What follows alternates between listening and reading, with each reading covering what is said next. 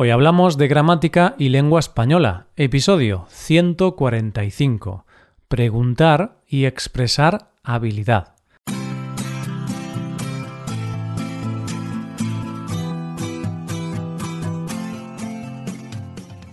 Bienvenidos a Hoy Hablamos, oyentes, el podcast diario para mejorar tu español.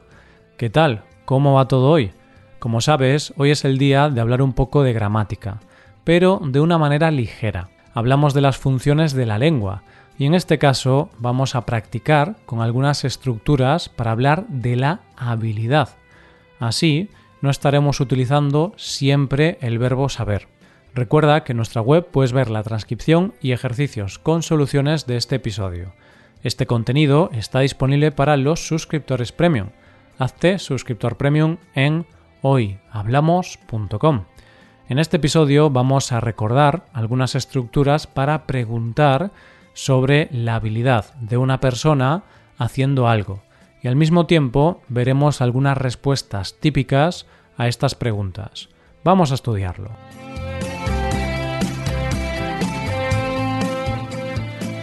Para ello, y como siempre, vamos a tener algunos protagonistas.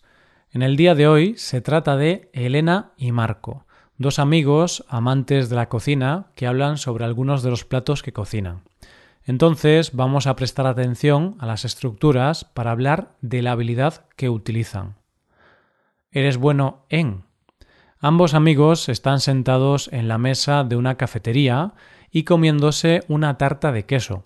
Es en ese momento en que Elena le pregunta a Marco ¿Eres bueno en la cocina?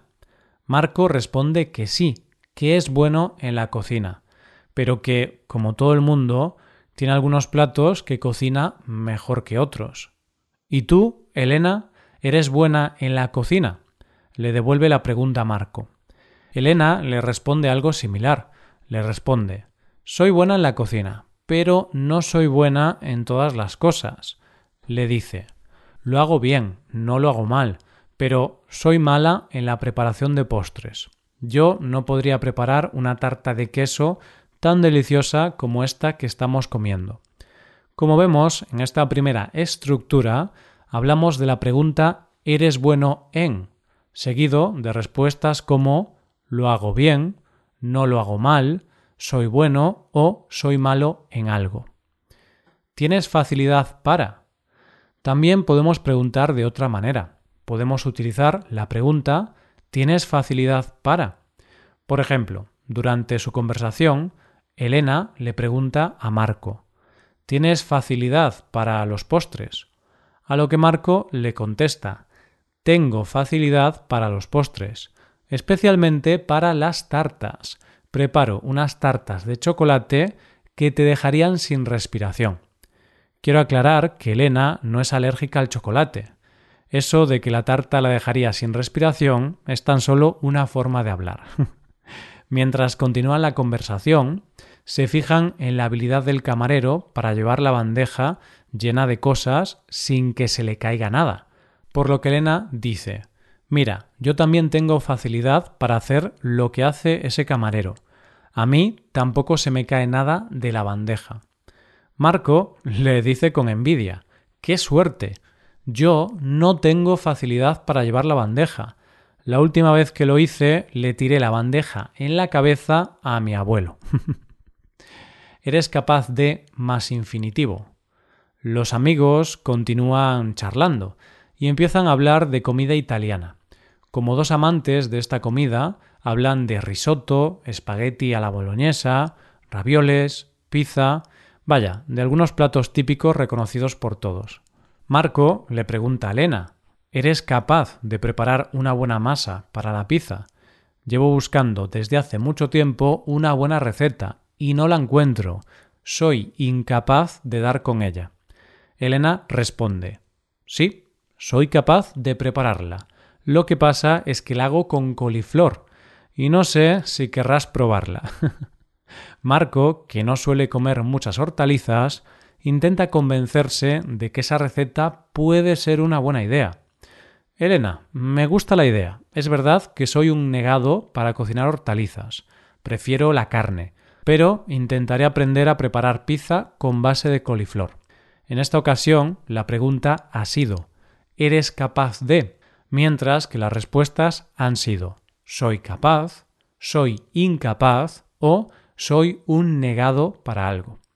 ¿Se te da bien o se te da mal? Por último, pasamos a la pregunta ¿se te da bien o mal algo? Vamos a practicar con esta estructura algo más avanzada.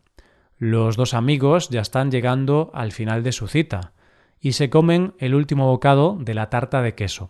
Llega el momento en que hablan de sus platos favoritos y de los platos que más odian preparar. Marco le pregunta ¿Qué platos se te dan bien, Elena? Elena empieza diciendo que a ella se le da bien cocinar pulpo a la gallega y que, en general, se le dan bien los mariscos. Por el contrario, se le da mal la paella. De hecho, no ha intentado prepararla nunca, porque le parece muy complicado hacerlo. Marco, por su parte, afirma que se le da bien el rabo de toro, es una de sus especialidades. En cambio, se le da mal el gazpacho. Su amiga se queda boquiabierta por el hecho de que el rabo de toro sea una de sus especialidades. Rabo de toro, sí, rabo de toro. Has escuchado bien. Esta parte del toro es una delicia para muchos españoles. Yo no lo he probado aún, pero tampoco tengo muchas ganas de hacerlo. bueno, como ves, no todos los españoles pueden preparar paella o gazpacho. Parece mentira, pero algunos españoles no saben preparar platos tan típicos como estos. Yo me incluyo en esta lista. Muy bien, dicho esto, ¿quieres saber qué estructuras hemos utilizado hoy? Vamos a recordarlas. Primero con algunas preguntas y después con algunas respuestas. ¿Eres bueno en la cocina? ¿Tienes facilidad para los postres? ¿Eres capaz de preparar una buena masa para la pizza? ¿Qué platos se te dan bien, Elena? En cuanto a las respuestas a estas preguntas, hemos visto oraciones como soy buena en la cocina, pero no soy buena en todas las cosas. O lo hago bien, no lo hago mal, pero soy mala en la preparación de postres. Tengo facilidad para los postres, especialmente para las tartas. Sí, soy capaz de prepararla. O soy un negado para cocinar hortalizas. A ella se le da bien cocinar pulpo a la gallega y en general se le dan bien los mariscos. Por el contrario, se le da mal la paella. Fíjate bien en cómo hemos utilizado estas oraciones y no te olvides cuando se requiera de las preposiciones, de poner el verbo en infinitivo o de la concordancia entre el singular y plural. Ahora es tu turno. Y de esta manera nos vamos a ir despidiendo.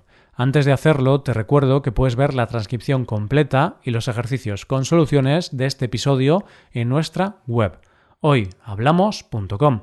Esto es todo por hoy. Nos vemos mañana con un nuevo episodio sobre noticias. Pasa un buen día. Hasta mañana.